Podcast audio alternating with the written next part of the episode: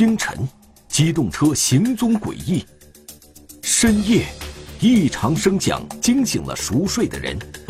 金店，贵重饰品不翼而飞。追踪，亟待侦破的案件，能否揭开真相？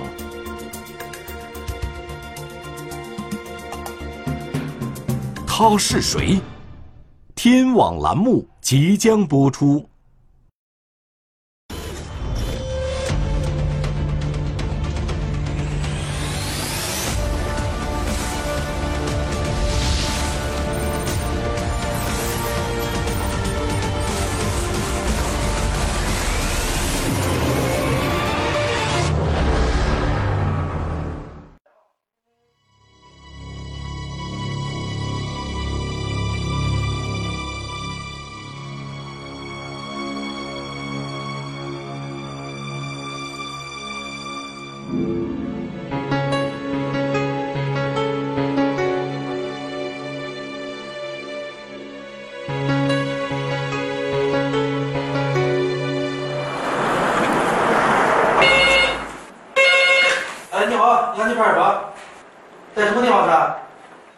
报警电话是二零二零年九月十七日的早晨六点钟打到公安机关的。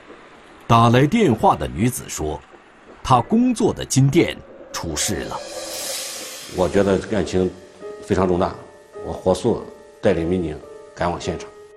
出事的金店在当地小有名气，是许多人购买黄金饰品的首选。已经经营了近二十年。我们发现金店被破坏的非常严重，它的门被敲瘪，窗户被破坏，金店内部呢也被翻得非常凌乱。门被撬了，撬了这么这个玻璃。当时是老板还有老板的妹妹在现场，他们都显得非常着急，都差一点的哭了出来。店铺里面，被盗贼洗劫过的营业区。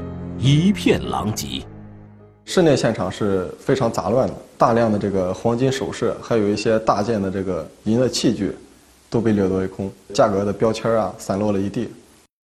店主的一个棕色皮包被丢在了地上，在南侧存放黄金首饰的多个玻璃柜台无一幸免，均被撬开，在东侧，柜台里的银碗、银勺等近百件商品。也被偷走了。经过盘点，窃贼从金店里拿走的黄金饰品多达二百多件。除此之外，金店还有其他损失。室内的收银台，收银台上里面的一些现金都被犯罪嫌疑人盗走了。所以我们初步判断，犯罪嫌疑人他的这个犯罪活动是非常猖獗的。收银台里。总共放有一千六百元现金，除了这些现金，让人奇怪的是，就连大门旁边打扫卫生时用来清洗抹布的塑料水桶也不见了。让店主稍感庆幸的是，店里的保险柜并没有被嫌疑人打开，保险柜也有被撬开的痕迹，但是没有撬开。据店主反映。保险柜内也放有很多的金银首饰，而且价值比较大，啊，幸亏啊这犯罪嫌疑人，呃没有打开这个保险柜，否则啊这个损失会更大。徐老板的妹妹是早上接到看店的父亲徐老伯的电话后，匆忙赶到店铺的。我接到我父亲电话的时候，五雷轰顶那种感觉吧。到了现场，然后就是傻眼了，就。金店。位于郯城县杨集镇的商业街上，平时由徐老板的妹妹负责打理。整个店面被一面墙分成内外两间，外间是店铺，里屋用来休息住宿。徐老板的父亲徐老伯晚上会住在这里，负责看店。但是老年人年纪比较大了，啊，夜间没有听到这个有人。进入这个店铺的声音，早上起来之后，发现店铺被盗，呃，电话通知了他女儿。来到金店的徐女士顾不上查看店铺，就马上打电话报了警。之后又通知了自己的哥哥金店的店主徐老板。然后感觉大脑就是砰一下，就当时第一反应，我感觉我就是什么都没了。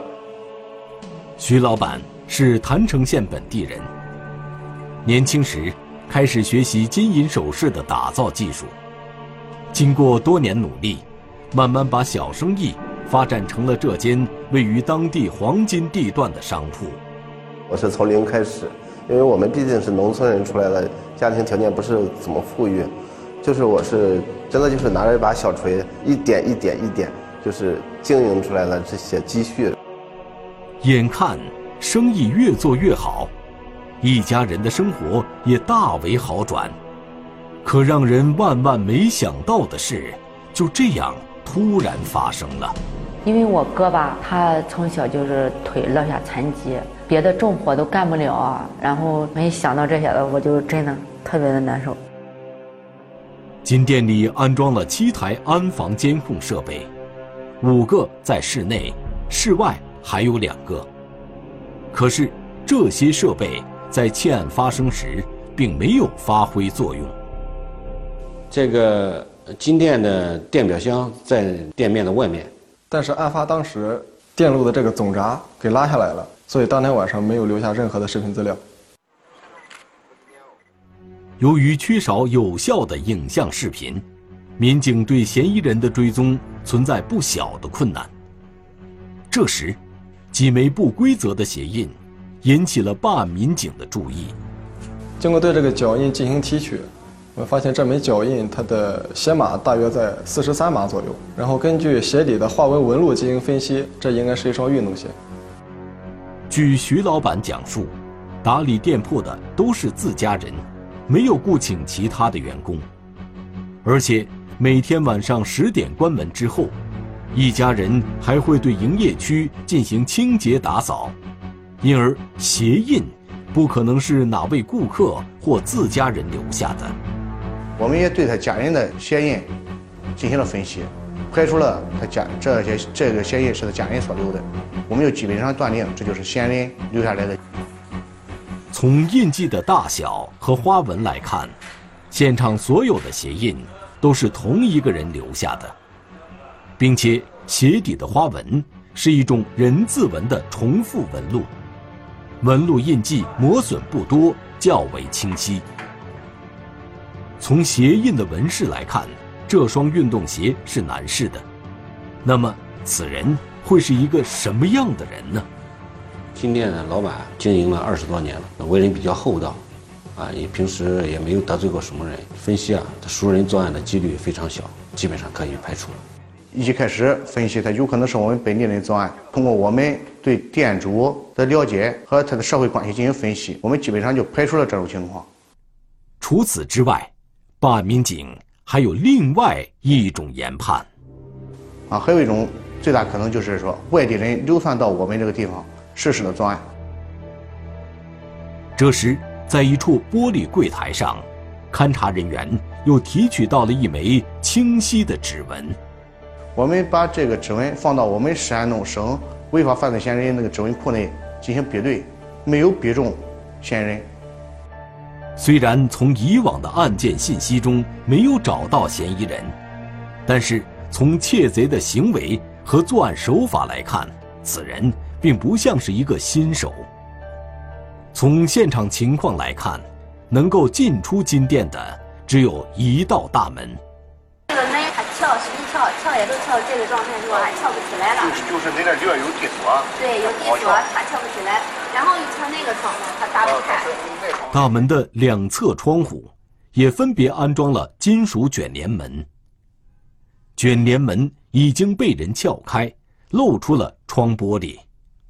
还有这个玻璃打了一个直径大约为一米的一个洞，所以我们推断犯罪嫌疑人应该是这个想撬门而入，但是没有得逞。然后我才采取了这种破窗入室的这种手段。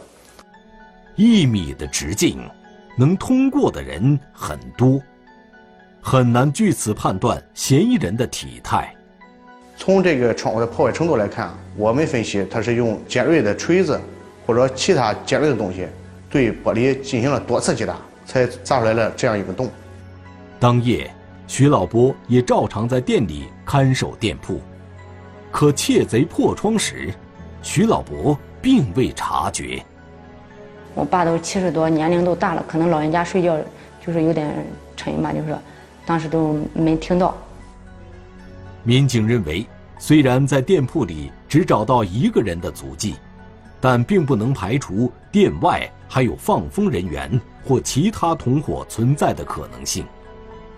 如果是两人以上的多人作案，侦查工作将更为复杂。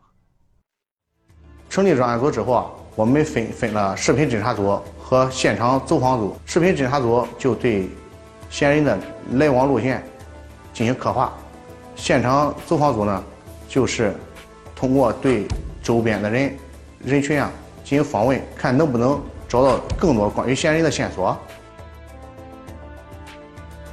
为了能找到更多关于嫌疑人的线索，以案发的金店为中心点，民警逐步向周围扩展侦查。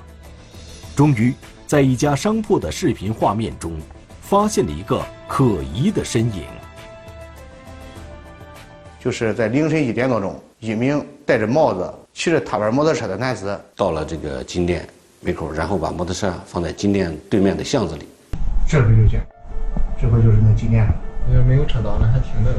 视频画面显示，一辆白色踏板摩托车朝金店方向驶来。停下车后，骑踏板摩托车的人步行向金店方向走去。因为当天晚上的光线条件并不好，所以我们看不清他手上到底拿了什么东西，只能隐隐约约看到有那么一个人影，在这个金店的门口徘徊了许久。只见男子的手里提着一件物品，先是从停放摩托车的巷子走向了金店的位置，过了一会儿，又返回了停车的地方。咱分析啊，他应该是在撬别过程中需要很多工具，呃，来来回回到摩托车上拿撬别工具。就这样，经过多次往返，可疑男子在去往金店的方向不见了。直到三点多钟，此人再次出现在了画面中。只见他提着一个水桶走到马路对面，之后便消失在了夜色中。作案时间大概前前后后有一一个小时左右，驶离现场的时候，呃，也是一个人，啊，这样排除多人作案。虽然此人的影像并不清晰，但是民警仍然能看到他戴着棒球帽，面部进行了遮挡。经过店家辨认，此人手里提的水桶正是金店里丢失的那一只。警方推测，水桶里装的可能就是金店失窃的物品。根据这条线索，民警继续摸排，不久就再次看到了可疑人员的影像。发现这名犯罪嫌疑人戴了一顶帽子，面部有遮挡，穿了一个夹克，体态比较瘦，摩托车为一辆这个踏板摩托车。虽然再次看到了此人的身影，可接下来的视频侦查却一无所获，可疑人员从公共视频中消失了。既然失去了可疑人员离开金店后的影像，负责视频侦查的人员开始反向侦查，终于确认了嫌疑人事先去往金店的路线，是从郯城县的红花镇到达归昌乡，并在归昌乡停留了半个小时之后，才去往杨集镇金店方向的。那么，此人在归昌乡的这段时间里又发生了什么呢？民警对此展开了调查。在到杨集之前，嫌疑人在归昌一家市超市门前实施了一起盗窃。从归昌乡发生的案件进行调查，民警发现，在二零二零年九月十七日的零点四十七分，一名神秘男子向一家临街超市门口走来，先是向里面观望，然后走到窗户边，继续向里面观察。这名犯罪嫌疑人是头戴鸭舌帽，然后脸上围着一个面巾，身上穿的是运动服，脚上穿的是一双黑色的运动鞋。然后我们根据监控视频推断，这个犯罪嫌疑人的体型是偏消瘦，他的身高大约在一米七五到一米八零之间。画面中，男子似乎在确认店内有没有人，一会儿却向超市旁马路走去，一边走还一边回头观望。几秒钟之后，男子又折返回来，似乎想要徒手把门弄开。眼看无法实施，便起身向来时的方向走去。直到几分钟后，再次折回。这一次，他好像找到了作案的工具，就一直蹲在门口。时间到了零点五十二分二十三秒，似乎惊动了店内的人，于是男子快速离开了现场。在这儿杨吉作案之前，他在北昌那儿一个超市也有作案。咱通过这个北昌这个监控呢是非常清晰的。他在作案的时候被被那个的店主发现了，然后就跑了。正当侦查人员调查男子行踪的时候，周边的红花镇、高峰头镇。归昌乡等地的公安派出所又向专案组反映了多起商铺被盗案。案发之前的几个月，都是他们所辖区内的超市、商店，一些香烟和放在收银台里面的现金被盗。综合研判，发现众多案件的嫌疑人均是这名蒙面男子，而且作案时间都在商铺关门以后，人们熟睡的凌晨一点到三点之间。通过比对这些嫌疑人的特征啊，发现这个嫌疑人年龄段啊，包括他身形，与我们今天的嫌疑人有高度相似的地方。在二零二零年九月十七日这天凌晨，男子先是从红花镇进入了归昌乡，之后在盗窃超市时惊动了老板，随后又流窜到了杨集镇盗窃金店。我们发现嫌疑人是直奔。杨吉这个金店而来的，我们就断定这个嫌疑人事先应该是过来踩过点的。综合多个案件的信息，扩大侦查范围，办案民警终于找到了踏板摩托车去往落脚点的路线。民警发现，嫌疑人每次作案后都是去往了江苏省新沂市方向。我们啊，确定这是线索之后啊，我们将工作重点转移到了江苏新沂。对江苏新沂进行排查，扩大范围进行搜索。从山东省临沂市郯城县到江苏省新沂市，有将近二十二公里的路程。侦查员一路追踪，最终发现嫌疑人驾驶的白色踏板摩托车进入了新沂市的北沟镇。犯罪嫌疑人也是非常狡猾的，他走他就是来和去的路线走的都不是那种大道。他走的都不是那种监控比较多的主要的交通干道，他走的都是乡间的小路。在江苏省新沂市北沟镇去往仲庄村的方向，嫌疑人的身影再次消失了。仲庄村与附近几个村庄离得很近，互相连通，因而民警一时不知道嫌疑人具体去了哪里。嫌疑人消失之后啊，我们就。对他消失的这几个村庄进行了全面的摸排，将这几个村庄列为重点，将年龄在三十到四十岁之间有犯罪前科的男性青年逐一进行筛查。案件侦破工作必须分秒必争，时间越久，越是难以人赃并获。经过一段时间的摸排，侦查员。在一户农家的视频画面中，终于发现了嫌疑人的身影。通过这枚监控，我们发现，在案发时间的凌晨四点多，然后有一名男子骑着一个白色的摩托车停下来了，然后从白色的摩托车上提下了一个东西。这在视频里面看的是非常隐约的，但是能看到他有提东西的这个动作，然后将这个东西转移到了一辆白色的轿车的后备箱里面，然后驱车离开。民警分析，二零二零年九月十七日凌晨三点多钟，嫌疑人作案后离开杨集镇，到这里整整行驶了一个小时的时间。而嫌疑人往家用轿车上转移的东西，极有可能就是盗窃的黄金首饰。换车显然是为了掩盖盗窃行为，同时快速隐匿。调取此后的公共视频，民警有了新的发现。在上午九点钟，嫌疑人再次来到换车的地方，并将此前放到此处的摩托车开走了。以车找人，很快办案民警便锁定了白色轿车的车主。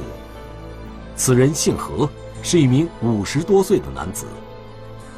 办案人员疑惑的是，骑踏板摩托车的人明明是年纪较轻的男子，为何换车之后查到的？却是一名五十多岁的人呢。通过对这个车主的家庭成员进行分析，发现这个车主有一个儿子叫何某，然后这个何某的年龄在三十岁左右。然后我们后来又获取了这个何某的一些照片，我们发现何某的身材比较消瘦，并且他的身高在一米七八，与我们的之前推断他的身高在一米七五到一米八零之间是相吻合的。还有这个何某他有多次的这个盗窃前科。所以，我们推断这个何某很有可能就是我们要找的犯罪嫌疑人。何某三十四岁，无业。